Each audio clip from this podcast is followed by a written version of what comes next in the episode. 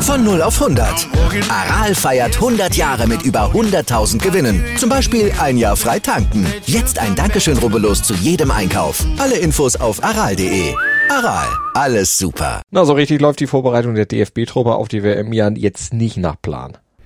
Das stimmt allerdings, aber besser immerhin als beim Gruppengegner Costa Rica. Die mussten ihr geplantes Testspiel gegen den Irak absagen, weil sie Probleme bei der Hört Hört Einreise per Bus aus Kuwait hatten. Was lief denn da schief?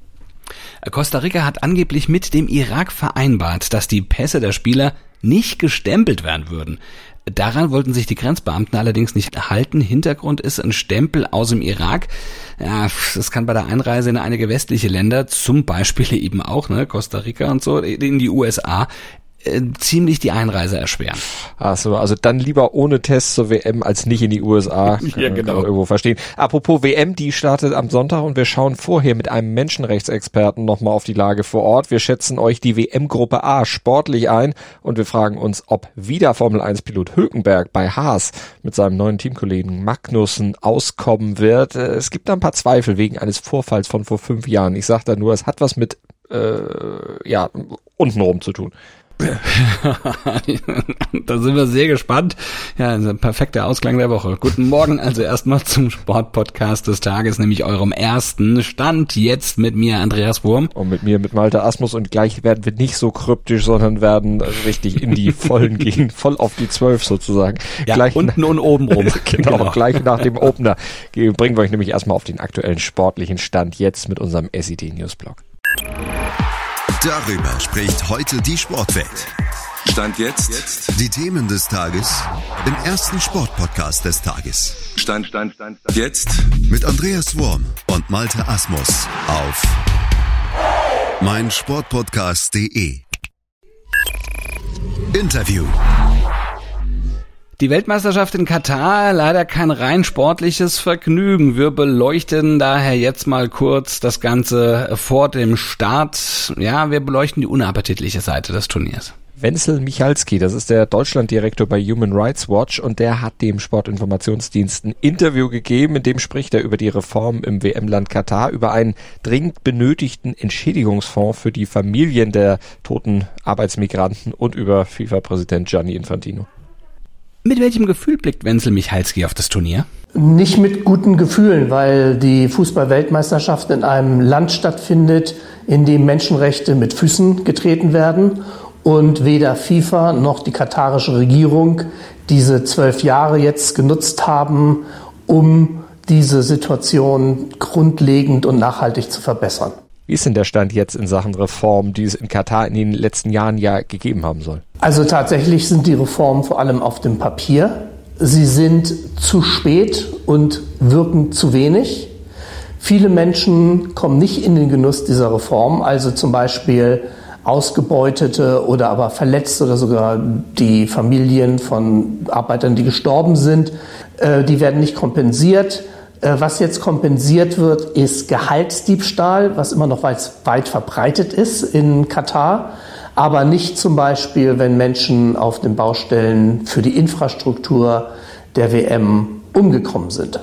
Zu den Todesopfern existieren ja viele ganz unterschiedliche Zahlen. Die Todesfälle auf den Baustellen im Land sind zum Großteil nie wirklich aufgeklärt worden, aber bei der Beurteilung der Todesfälle selbst, da bestehen ja auch ziemliche Unterschiede, ob ein Arbeiter von einem Gerüst gefallen ist oder, sagen wir mal, beim Schlaf einen Herzstillstand erlitten hat. Ja, das ist das Problem. Wir gehen davon aus, dass 70 Prozent aller Todesfälle nicht aufgeklärt sind und nicht wirklich richtig beschrieben sind. Denn wie kann es sein, dass ein Mann, sagen wir mal 25 Jahre alt, äh, bei bester Gesundheit, plötzlich morgens nicht mehr aufwacht. Was ist an dem Tag vorher passiert? Das heißt, wie viele Stunden hat dieser Mensch bei sengender Hitze, ohne Abkühlung und so weiter arbeiten müssen? Selbst ähm, dort, wo es Kühlräume mittlerweile gibt, ist es auch wirklich so, dass dann Menschen, die sehr erschöpft sind, die werden dann in den Kühlraum gebracht, da können sie sich abkühlen und dann müssen sie weiterarbeiten. Also das ist ein schreckliche Verhältnisse, auch dort, wo es anscheinend besser geworden ist. Ein Entschädigungsfonds für die Hinterbliebenen der Toten wurde bereits ins Spiel gebracht. Sieht Human Rights Watch denn die FIFA da in der Pflicht? Wir sehen die FIFA sehr in der Bringschuld. Die Tatsache, dass die katarische Regierung sich jetzt stur weigert, was schändlich ist, äh, so einen Entschädigungsfonds einzurichten, entbindet die FIFA nicht von ihrer Verpflichtung, genauso einen aufzusetzen.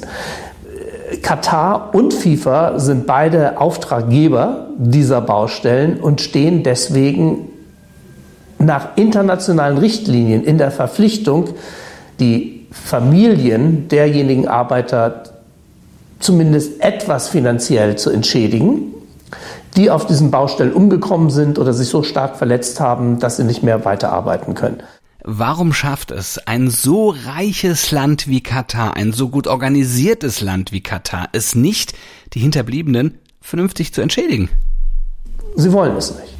Es mangelt an politischem Willen, es mangelt an moralischem Kompass und es ist wahrscheinlich eine ökonomische Berechnung, denn die haben zwar sehr viel Geld, aber jeder will das Geld für sich behalten und nicht gerne die Arbeiter gut bezahlen. So scheint es in Katar zu sein. Fans forderten zuletzt vom DFB ja mögliche WM-Preisgelder für einen Entschädigungsfonds zu spenden. Was hält denn Wenzel Michalski von so einer Idee? Das wäre natürlich ein gutes Signal und würde die FIFA unter Druck setzen, dann wirklich auch so einen Entschädigungsfonds aufzusetzen. Ich denke, der Druck ist so groß und die Rufschädigung für die FIFA ist so stark, dass sie es irgendwann einmal tun muss. Ähm, wir fordern natürlich jetzt sehr schnell, denn die Familien können nicht lange warten. Die Kinder können nicht in die Schule. Das heißt, der Teufelskreis dreht sich immer weiter. Dort wird eine nächste Generation von Sklavenarbeitern herangezogen. Das kann es nicht sein. Und wenn die FIFA ihre Spitze auswechseln muss, dieser Entschädigungsfonds muss her. Apropos FIFA-Spitze, Präsident Gianni Infantino hat äh, gefordert, dass während der Fußballweltmeisterschaft der Fußball im Vordergrund stehen soll. Mit seiner Forderung nach einer Waffenruhe in der Ukraine bestätigte er sich, äh, ja, betätigte er sich selbst ja als äh, Politiker und und führte das ad absurdum, was er eigentlich gefordert hat. Äh, wie beurteilen Sie das Verhalten des FIFA-Präsidenten? Äh, das ist zynisch und verlogen. Ähm, der Mann hat völlig Unrecht. Denn zum einen sind Menschenrechte nichts Politisches und auch nichts Ideologisches. Das sind Regeln, die aufgesetzt werden, an die sich alle zu halten haben, auch Herr Infantino. Er tut es nicht. Da muss man sehen, äh, wie man den Infantino dafür zu, irgendwann zur Verantwortung ziehen kann.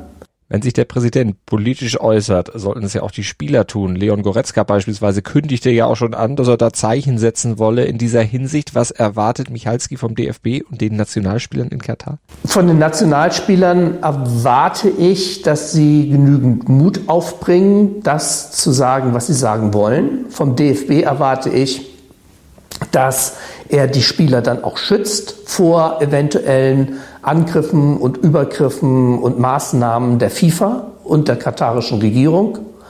Ansonsten stehen die nicht irgendwie in der Pflicht, wie wir es sehen, wie die FIFA oder DFB oder die katarische Regierung in der Pflicht stehen würden. Es sind individuelle Spieler, die natürlich das Recht auf freie, Meinungsäußerung haben sollen, wenn sie sich jetzt äh, dazu äußern wollen. Analyse. Aua, seit gestern ist es offiziell. Mick Schumacher ist bei Haas raus und Nico Hülkenberg wird ihn ersetzen. Teamchef Steiner hat ihn also ähm, aus einer quasi Rennsport-Rente zurückgeholt. Und ab Dienstag, also schon gleich nach dem Saisonfinale, wird Hulk, wie er genannt wird, bei Haas dann auch einsteigen und dann wird man sehen, ob er wie Steiner es sich natürlich von ihm erhofft, mit seiner Erfahrung helfen kann, das Team besser und besser zu machen. Also etwas, das er Schumacher auf jeden Fall nicht mehr zugetraut hatte. Ja, und vor allem werden die Formel 1-Fans dann auch sehen, ob und wie er sich mit seinem neuen Teamkollegen, nämlich Kevin Magnussen, ähm, verstehen wird, wie er mit dem auskommt. Denn das Verhältnis dieser beiden gilt Stand jetzt, ähm, naja, auch als ziemlich zerrüttet bis fragwürdig. Ja, genau, denn da war doch mal was zwischen den beiden. Das hatte den Eindruck vermittelt, dass die beiden sich überhaupt nicht mögen. 2017 beim Ungarn Grand Prix, da hatte Magnussen mal wenig freundlich Hülkenberg aufgefordert, suck my balls, honey, nachdem Hülkenberg ihm nach der im Grand Prix auf die Schulter geklopft hatte und ihm auch nicht gerade sehr fein attestiert hatte, einmal mehr der unsportlichste Fahrer im Feld gewesen zu sein. Ja, und auch das hat wiederum wieder eine Vorgeschichte, ne? denn Magnussen hatte Hülkenberg im Rennen ziemlich rüde von der Strecke gedrängt damals. Ja, das war schon nicht so ganz fein, das stimmt. Aber die Bilder von diesem Streit vor Kameras wurden dann um die Welt geschickt, auch dank der Netflix-Serie Drive to Survive. Das wurde da ziemlich aufgebläht und das hat eben diesen Eindruck vermittelt, dass die beiden sich überhaupt nicht leiden könnten. Aber dem ist nach Aussage der Beteiligten stand jetzt nicht mehr so. Die Streitigkeiten, die seien längst geklärt. Hülkenberg und Magnussen haben gesagt, man begegne sich offen und freundlich. Ja, ja, genau. Da bin ich auch nochmal sehr gespannt. Also möge es im Interesse des Rennstalls Haas auch so bleiben und vielleicht beflügeln die beiden sich ja auch gegenseitig, denn Hülkenberg hat ja eine ja eher unrühmliche Serie zu beenden. 181 Grand Prix hat er Stand jetzt bestritten, ohne jemals einmal nur auf dem Podium gestanden zu haben und diese Scharte würde er natürlich sehr gerne auswetzen. Tja, aber ob ihm das bei Haas ausgerechnet gelingen kann, das ist ein weiteres Fragezeichen, das über der nächsten Saison da steht. Analyse. Am Sonntag um 17 Uhr deutscher Zeit beginnt die Fußballweltmeisterschaft in Katar mit dem Eröffnungsspiel der Gruppe A Katar gegen Ecuador und auf die Gruppe A schaut Malte jetzt schon mal in einem kleinen Power Ranking voraus. Die Vorschau. Die Gruppe A mit den Niederlanden, Senegal, Ecuador und Gastgeber Katar. Von den Weltranglistenpositionen her ist das wohl die mit Abstand schwächste Gruppe des Turniers, aber eine, die gute Geschichten schreibt. Wir präsentieren einen Heilsbringer, eine Mannschaft besetzt mit Utopiejägern und Betrügern, einen schmerzlich vermissten Superstar und die große Unbekannte.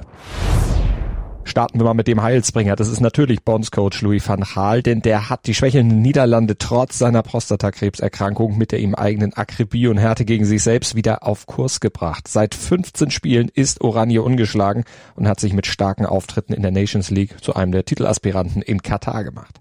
Fast 50 Spieler hat Van Gaal dabei ausprobiert, immer wieder sein System verändert, aber dabei hat sich eine feste Achse aus Kapitän und Abwehrchef Virgil van Dijk und den Barca-Profis Frankie de Jong und Memphis Depay herauskristallisiert. Und diese Achse wird komplettiert durch den Mann im Tor, Mark Flecken.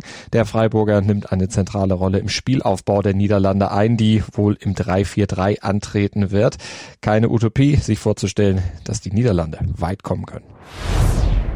Jäger der Utopien, so nennt übrigens Nationaltrainer Gustavo Alfaro sein Team aus Ecuador, das sich als Vierter des Südamerika-Qualiturniers für Katar qualifiziert hat. Ecuador hat den Traum, die bisher beste WM-Leistung, also die Achtelfinalteilnahme 2006, zu toppen in diesem Jahr. Und die Ausgangslage dafür ist gar nicht so schlecht, denn Alfaro verfügt über ein junges, hungriges Team mit Offensivtalenten, wie zum Beispiel Mittelfeldkraftpaket Moises Caicedo von Brighton, das um einige erfahrene Recken wie Rekordtorschütze Enna Valencia herum zusammengestellt ist und in der Quali sowohl gegen Brasilien als auch gegen Argentinien punkten konnte. Und übrigens, die haben nicht nur zu Hause Punkte geholt, hoch oben in den Anden in der Höhenluft, sondern auch auswärts. Kritiker merken zwar an, die Ergebnisse hätten sie sich so ein bisschen erschummelt, weil der in acht Spielen eingesetzte Byron Castillo eigentlich nicht spielberechtigt gewesen wäre, weil er angeblich 1995 in Kolumbien und nicht wie offiziell vom Verband angegeben 1998 in Ecuador geboren wurde. Die FIFA erklärte seinen Einsatz jedoch später für regelgerecht und für die WM ließ Coach Alfaro ihn jetzt auch einfach zu Hause. Der Coach übrigens selbst, der verdankt seinen Job einer Art äh, Partner-App. Der Verband jagte ihn durch eine Software zur Spielanalyse und wurde als passendes Match für die ecuadorianische Nationalmannschaft ausgespuckt. Stand jetzt scheint der Computer recht zu haben. Der Senegal, amtierender Afrika-Champion, stellt mit Sadio Mané Afrikas Fußballer des Jahres und hat mit Edouard Mendy den Torhüter des Champions League-Siegers von 2021 FC Chelsea zu bieten. Dazu auch noch dessen Mannschaftskollegen Kalidou Koulibaly und die sind wichtige Akteure im mit starken Spielern besetzten 4-3-3-System und nicht ohne Grund ist der Senegal in der Weltrangliste auch bestes afrikanisches Team. Die Ambitionen für Katar lagen aufgrund dieser Voraussetzungen natürlich entsprechend hoch. Die Verletzung von Sadio Mané, seine Stand jetzt unbekannte Ausfalldauer, drückt aber natürlich aufs Gemüt, dürfte am Ende aber trotzdem das Erreichen der K.O.-Runde nicht verhindern. Wie weit es danach aber weitergehen kann für den Senegal, das muss dann erstmal abgewartet werden. Coach Aliou Cissé, der weiß auf jeden Fall, wie man mit dem Senegal Furore machen kann. Bei der WM 2002, da hatte er damals noch als Spieler das Viertelfinale erreicht. Und Viertelfinale, das wäre natürlich auch ein Traum für die Gastgeber. Für Katar. Die waren jahrzehntelang quasi nicht existent auf der Fußballlandkarte, aber seit der Vergabe der WM nach Katar, da haben sie ordentlich aufgerüstet. 2019 dann auch die Asienmeisterschaft gewonnen und sich durch Gastauftritte, zum Beispiel bei der Copa America und beim Gold Cup, internationale Wettkampfwerte geholt. Entsprechend ist Katar definitiv kein Fallobst, aber eben auch nur Position 50 der Weltrangliste. Trainiert werden sie von Felix Sanchez Bas, einem Spanier, der zehn Jahre lang in der Jugend von Barca gearbeitet hatte und seinem katarischen Team der Namenlosen, die spielen alle ausnahmslos in der heimischen Liga mit einer Dreier- oder Fünferkette in der Abwehr agieren lässt. Katar ist die große Unbekannte des Turniers und ein frühes Aus sollte auch wirklich niemanden verwundern. Aber sind wir mal ehrlich, im Ring um Macht und Einfluss spielt das sportliche Ergebnis für Katar sicherlich auch eher eine untergeordnete Rolle. Power Ranking. Gucken wir auf die Gesamtkonstellation der Gruppe nochmal. Favorit auf jeden Fall die Niederlande. Dahinter sollte eigentlich der Senegal landen. Die werden trotz der Verletzung von Sadio Mané angesichts der schwächeren Konkurrenz von Ecuador und Gastgeber Katar am Ende nicht wirklich ums Achtelfinale zittern müssen. Das bringt der Sporttag.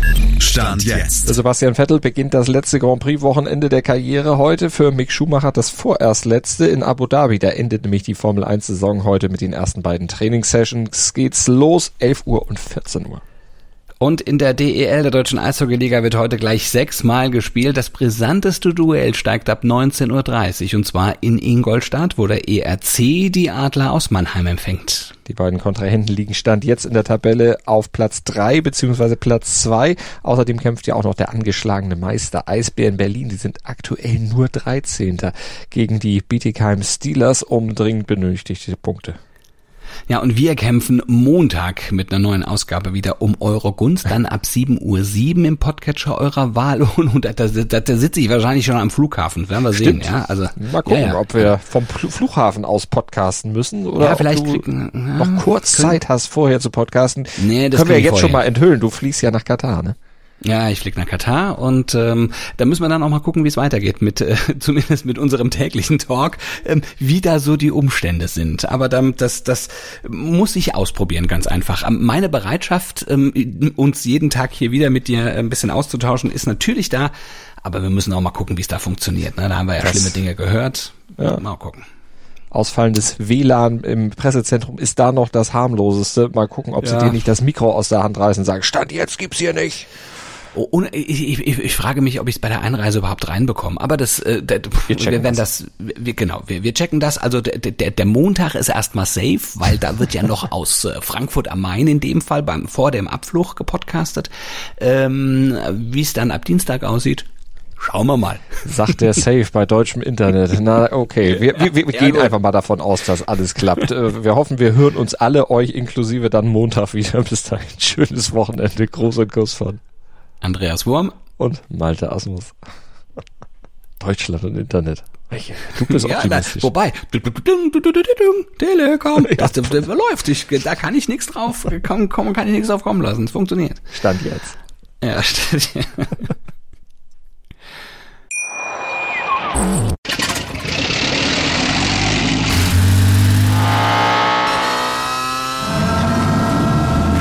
0 auf 100. Aral feiert 100 Jahre mit über 100.000 Gewinnen. Zum Beispiel ein Jahr frei tanken. Jetzt ein Dankeschön, rubbellos zu jedem Einkauf. Alle Infos auf aral.de. Aral, alles super. Dir hat dieser Podcast gefallen? Dann klicke jetzt auf Abonnieren und empfehle ihn weiter. Bleib immer auf dem Laufenden und folge uns bei Twitter, Instagram und Facebook. Mehr Podcasts aus der weiten Welt des Sports findest du auf meinsportpodcast.de.